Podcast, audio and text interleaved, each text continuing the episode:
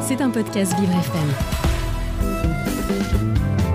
Les trophées H-Up for Humaness présentent 6 artisans d'un monde plus humain. Une soirée d'exception mêlant leurs témoignages inspirants, des prestations artistiques et de la philosophie. Le 27 mars à 19h au théâtre de l'Atelier, billetterie sur vivrefm.com. Et c'est l'heure de l'invité du 7-9, il est 8h46, vous écoutez Vivre FM, la radio de toutes les différences. Et cet invité ce matin, c'est Leila Grison, directrice diversité, équité et inclusion chez Publicis France, et elle est au micro de Frédéric Loto. Bonjour. Bonjour Dominique, merci. Bonjour Leïla. Bonjour Frédéric, bonjour Dominique. Merci d'être là pour votre première radio. Je suis sûr que ça va très très bien se passer. Donc vous êtes la directrice des diversités, de l'équité et de l'inclusion dans un quand même petit groupe, on va dire, de publicité, de communication, troisième groupe au monde, dirigé notamment par Arthur Sadoun, qui a fait une sorte de coming out il y a, à peu près un an en indiquant à tout le monde, et presque d'ailleurs à la veille de son renouvellement euh, de mandat, euh, qu'il était atteint d'un cancer. Il y a eu une prise de conscience importante, 24 millions de vues sur YouTube et ainsi de suite. Est-ce qu'il faut euh, attendre qu'un patron comme ça soit directement touché pour mettre en place, près d'un an après, euh, une adaptation du poste de travail pour les malades, pour les aidants, la garantie de l'emploi, la garantie du salaire pendant un an ou plus, et puis l'accompagnement vers une reconversion pro. Alors, euh, bien sûr, je ne crois pas qu'il faille attendre euh, pour le faire. Malheureusement, souvent, c'est quand tout en haut de la pyramide, quand un grand dirigeant ou une grande dirigeante se saisit personnellement du sujet, que comme par magie, euh, les choses se euh, déclinent beaucoup plus facilement. Donc non, et bien sûr qu'il ne faudrait pas attendre.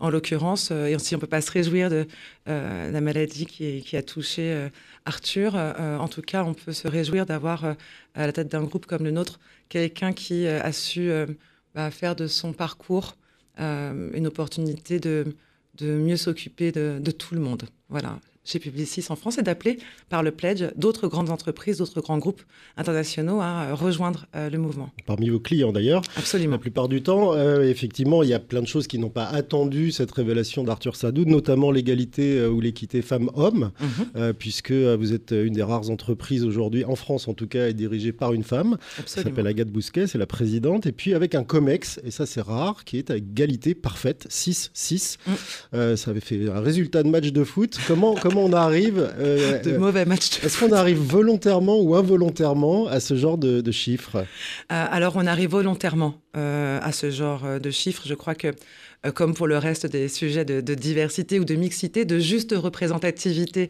des diversités à la tête des grandes entreprises. Donc on se force à embaucher une femme à un poste même si elle n'a pas les compétences? Non, non. Alors ça, non, jamais. Euh, on a bien un sujet, nous, qui est de remettre toujours, quel que soit l'enjeu, sur le sujet du handicap, sur le sujet de la mixité sociale, sur le sujet des femmes, euh, LGBTQI+, notre seul sujet commun, c'est la compétence et c'est le talent. L'enjeu, c'est de ne pas exclure des talents et des compétences au prétexte qu'ils portent une singularité euh, qui ne rentrerait pas dans le moule. Pour ce qui est euh, euh, de la question que vous me posiez sur est-ce qu'on est obligé de forcer un peu le trait sur les femmes pour réussir à cette parité parfaite, eh bien, d'abord, il faut se rappeler que malgré tout, ces mouvements de parité sont liés à la loi, Hein, et que s'il n'y avait pas eu, euh, il y a 10 ans, il y a 15 ans, des grosses avancées euh, légales qui contraignaient les entreprises, sans doute, on en serait encore à s'interroger sur pourquoi il y a euh, qu'une femme patronne du CAC 40, bon, c'est encore le cas aujourd'hui en France. non, à la tête du groupe Publicis en France, Agathe Bousquet, parce qu'elle était la meilleure. Et quand Publicis est venu chercher Agathe Bousquet chez ses anciens euh, employeurs, c'est parce qu'elle avait réussi à créer un collectif qui était porteur de business, porteur d'image, d'attractivité. L'ambition, c'était qu'elle puisse faire la même chose chez nous. Elle est évidemment très attentive à tous ces sujets. Euh, il y avait des femmes en place qui étaient fantastiques, il n'était pas question de euh, les déloger. Donc tant mieux si ça nous permet d'avoir une parité au COMEX. Mais sa grosse action volontariste a été notamment sur la nomination à la tête des CODIR, parce qu'il y a 26 agences au sein du groupe Publicis, notamment des plus grosses agences tech, digitales, là en l'occurrence quand même très très très euh, cerné par euh, euh, les hommes, et bien des femmes. Et tous nos codires d'agences sont mix et paritaires. ça fait du bien à entendre le lendemain de la journée internationale de, de la femme. Chez nous, c'est tous les jours. Vous êtes chez nous aussi, vous voyez, puisque vous êtes notre invité. Je suis entouré de deux femmes, du coup. La journée la journée internationale des droits des droits, des, droits des femmes. femmes pardon. Voilà, Merci, C'est pas la Dominique. journée internationale Bon, de bah, je la vous laisse, femme. je vais sortir, c'est ça. Moi, j'ai poursuivi avec Dominique. Euh, euh, 5000 collaborateurs quand même dans le groupe en France, c'est pas un petit groupe, c'est ce que je disais euh, d'entrée de jeu. Euh, un secteur forcément, comme tous les autres et comme pour toutes les autres entreprises, sous tension en termes de recrutement. Vous devez avoir du mal à trouver les gens. Est-ce qu'on peut encore là aussi soit euh, conserver ce genre d'équité, soit en profiter pour créer des équités, puisque c'est votre job Oui. Euh, alors, c'est évidemment pour moi une opportunité absolue euh, que euh, d'ouvrir et d'imposer les enjeux de diversité et d'équité des chances, parce que l'égalité des chances, malheureusement, n'existait pas. Voilà, l'égalité en droit, oui, l'égalité des chances, non. Chez Publicis? Non, non, en France. En France. en France, sur les frontons de nos écoles, partout, dans le monde, hein, l'égalité en droit, l'égalité des chances, à moins que vraiment tout le monde parte avec un, bagage socio-économique, culturel, euh, voilà, un environnement propice à sa pleine réussite. Si c'est 100% du genre d'une population, alors il y aurait une égalité des chances au départ. Je ne crois pas qu'on en soit là, euh, malheureusement. Donc je préfère parler effectivement euh, d'équité. Donc là, Et- opportunité en ce moment, et vous dites au COMEX, au fameux COMEX et à Agathe Hum. Bousquet, c'est le moment ou jamais d'aller chercher des talents là où on va pas les chercher d'habitude? Absolument. C'est-à-dire que d'un côté, on, on- on parle beaucoup de pénurie de talents, notamment dans la tech, dans le digital, euh, avec donc c'est quand même une industrie qui est la plus consommatrice, on va dire, de talents chaque année. Et chaque année, il y aurait 80 000 postes non pourvus, euh, au prétexte qu'il y aurait une pénurie de talents. Je veux bien entendre qu'il y a une pénurie de talents si on va toujours chercher dans les mêmes écoles, donc quatre écoles en France, alors qu'il doit en exister euh, une centaine, euh, et qu'effectivement, bah, ces quatre écoles sont disputées par les plus grosses entreprises qui elles-mêmes se développent énormément dans le digital. Il n'y a pas de pénurie de talents, il y a pénurie d'ouverture, pénurie d'idées chez les DRH, euh, pénurie de capacité à inclure des personnes qui n'auraient pas le parcours académique dit d'excellence. Ça, c'est fait. Qu'est-ce que l'excellence? Euh, Quand on se dit pénurie de talent, un talent c'est quoi? Capacité à faire quelque chose. Donc je vois plein de jeunes, moi, qui sont très capables de faire plein de choses.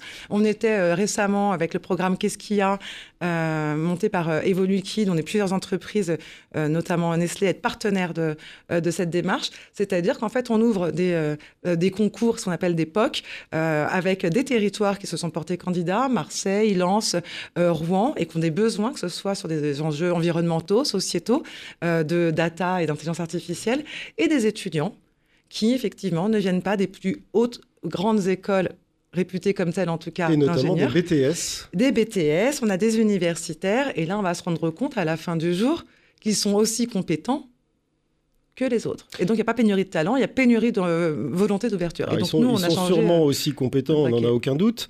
Euh, en revanche, ils ont peut-être peur aussi, parce que euh, vous faites partie des entreprises qui font peur, c'est-à-dire que ça brille, il y a une image de la pub, de la com qui vous colle à la peau et qui continuera de vous coller à la peau. Ce ne sont pas des métiers aisés, des métiers de paillettes, il y a plein de, de petits stéréotypes comme ça. Comment vous les brisez pour dire à ces, à ces jeunes, mais si, venez chez nous, la porte est ouverte, il n'y a pas besoin d'être comme ci, comme ça, pour, pour entrer chez nous et durer?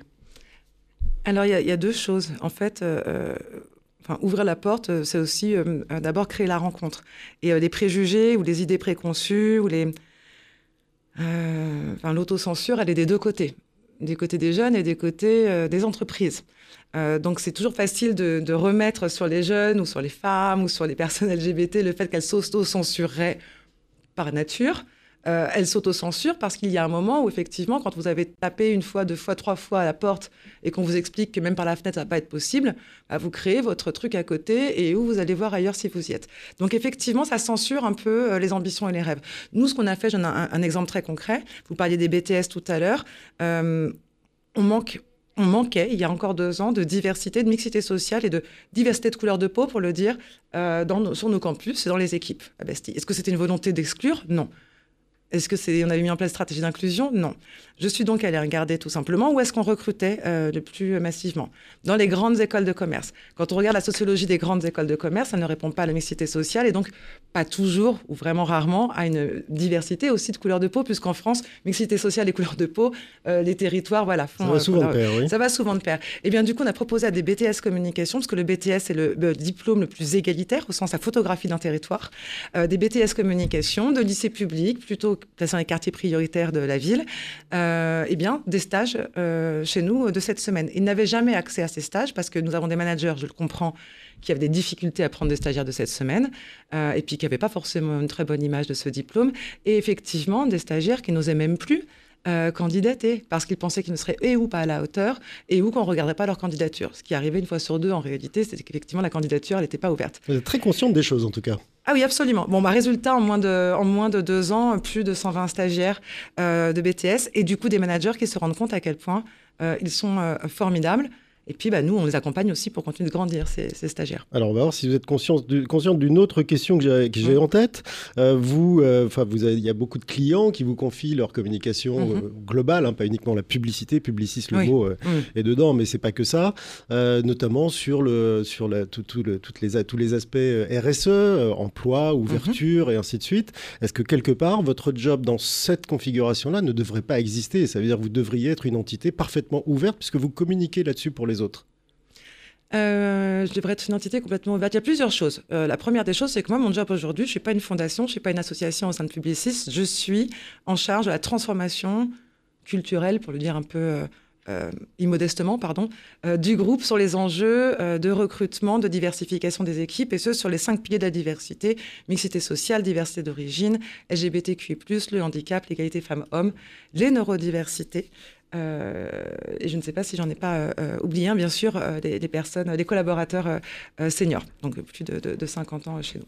Donc ça, voilà. Mon job, c'est d'abord de contribuer à transformer l'interne pour qu'on puisse avoir des équipes mixtes qui ont des recommandations pertinentes à l'endroit de nos clients. Et quand on vend une voiture, quand on vend des produits cosmétiques, quand on fait une campagne RSE, ou quand on accompagne les JO dans des dispositifs de communication autour de ce qu'ils sont en train de faire, de penser les dispositifs de manière inclusive. Et pas seulement de se contenter de mettre à l'écran et à l'image euh, une mosaïque de gens qui répondraient à tous les pieds de la diversité que je viens d'évoquer, mais bien faire que la manière dont euh, euh, ils conçues. perçoivent le monde, la manière dont effectivement les choses sont conçues, et ne pas confier à une partie infime de la population, euh, c'est pas le droit, mais en tout cas euh, l'ensemble des représentations de toute une population qui est bien plus composite. Vos clients commencent à vous euh, à insérer dans les appels d'offres des, des cases à cocher, Oui. justement. Oui. Oui, alors ça d'ailleurs je m'en réjouis. Alors euh, le mieux c'est quoi? La chance qu'on a chez Publicis, c'est que du coup on a un petit peu d'avance de phase. Et ma chance aussi à moi, c'est que je viens du new business précisément. Donc mon job avant, c'était de répondre à des appels d'offres et de bâtir des stratégies de réponse de communication. Et on a toujours effectivement toute une série de choses à identifier. Il y a 15 ans, c'était euh, euh, dites-nous que notre rapport annuel sera fait sur le papier recyclé, sinon vous ne pourrez même pas candidater. Aujourd'hui, comment ça Donc évidemment toute la transition écologique est passée par là et c'est tant mieux. Ça oblige aussi des agences ou d'entreprises à se transformer. Quand vos clients, quand les clients demandent aux fournisseurs de répondre à des critères, les fournisseurs euh, que nous sommes hein, euh, se mettent euh, au pas. Euh, et nos clients sont eux-mêmes pressurisés par leurs propres clients. Et donc sur les sujets d'inclusion et de diversité, on voit apparaître de plus en plus de critères qui deviennent ce qu'on appelle en fait en phase amont d'appel d'offres des critères de recevabilité de la candidature. Et si vous ne pouvez pas justifier de euh, telles et telles actions, de tel et tel Vous chiffre, n'avez même pas le droit telle de telle mesure, répondre à, à- à Exactement. l'appel d'offres. Exactement. Une dernière question sur le, le handicap, vous en êtes où? Le handicap, on en est où? Alors, je, je suis très heureuse, même si on, on reste très modeste, mais d'annoncer qu'on a, enfin, vous partagez en tout cas notre, notre premier accord euh, handicap agréé par la Driest et grâce au fantastique travail d'une personne de mon équipe qui s'appelle Inès Fétane, euh, qui a repris le flambeau. Donc, moi, j'ai pris mes fonctions il y a 18 mois. Euh, ça fait, c'est un an de travail. Dans un groupe de communication, il n'y en a pas d'autre, à ma connaissance, qui est des, euh, voilà, un accord euh, euh, handicap, à part Dentsu, euh, groupe média. Et donc voilà, on en est où On n'est pas exemplaire. Taux on n'est d'emploi pas direct exemplaire. Taux d'emploi direct, 1,47. Bon, encore- Avec un gros turnover, avec une population très très jeune, parce que c'est aussi la particularité de notre secteur, et avec effectivement un niveau de diplôme qui ne peut démarrer qu'à bac plus 3 ou plus 4. Donc notre enjeu, c'est d'abord, enfin c'est d'abord, c'est aussi beaucoup de faire en sorte que les personnes qui sont en situation de handicap chez nous osent le déclarer. Et ça, c'est aussi tout le travail de euh, confiance, d'accompagnement, et ça, en six mois, beaucoup progressé. Rendez-vous dans un an pour, euh, pour en reparler. Et vous avez donc encore un petit boulot sur la partie inclusion de votre mission. Euh, je rappelle, Leïla Grison, que vous êtes la directrice des diversités, de l'équité et de l'inclusion dans le groupe Publicis France. Merci d'avoir été en direct ce matin sur Vivre FM avec nous. C'était un podcast Vivre FM. Si vous avez apprécié ce programme, n'hésitez pas à vous abonner.